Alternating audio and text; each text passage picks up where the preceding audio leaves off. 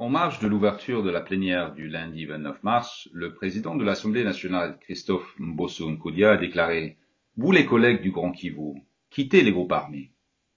Alors que le pays est sous le choc d'un nouveau massacre de 27 personnes au nord de Béni, ce qui porte à plus de 1100 le nombre de personnes tuées dans ce territoire depuis novembre 2019, Mbosso a-t-il raison de pointer du doigt ses collègues?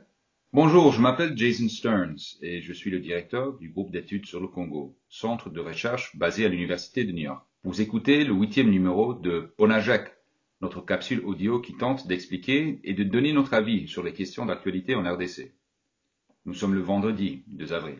Il ne fait aucun doute que certaines élites politiques congolaises, y compris des parlementaires, ont été affiliées à des groupes armés. En 2011, un rapport du groupe d'experts de l'ONU a documenté le soutien de James Mulengwa, ancien député de Fizi, au Maimaya Kutumba, et de nombreux rapports montrent le soutien de Justin Bitakwira, ancien député d'Ouvira, au groupe armé dans la plaine de la Ruzizi.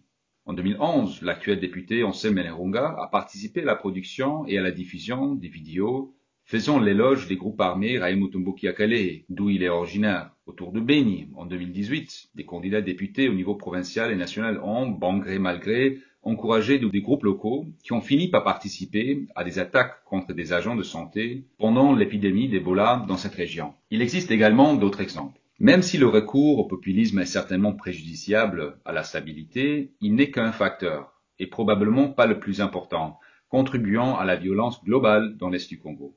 La plupart de ces soutiens documentés étaient rhétoriques et non financiers, et si bon nombre de 120 groupes armés de la région ont des liens avec les élites politiques et économiques, il s'agit pour la plupart d'alliances de convenance.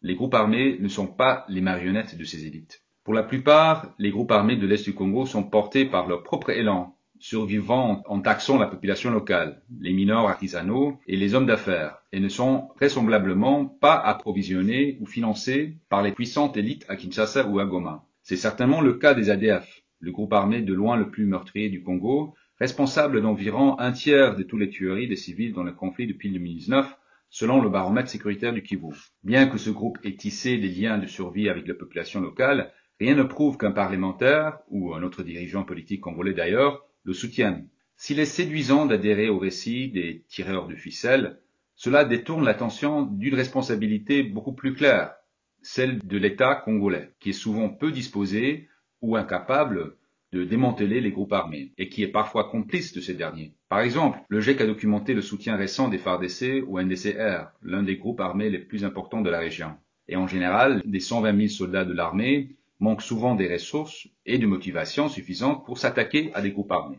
Cela ne veut pas dire que la stabilisation de l'Est sera facile, ni qu'il existe un vaste complot derrière les massacres. Il faudra un plan et du temps, il faudra une volonté politique et des ressources publiques pour réformer l'armée, mettre en place un plan de démobilisation, s'engager dans une véritable réconciliation communautaire et fournir des emplois aux jeunes de la région qui rejoignent souvent des groupes en quête de survie et de dignité.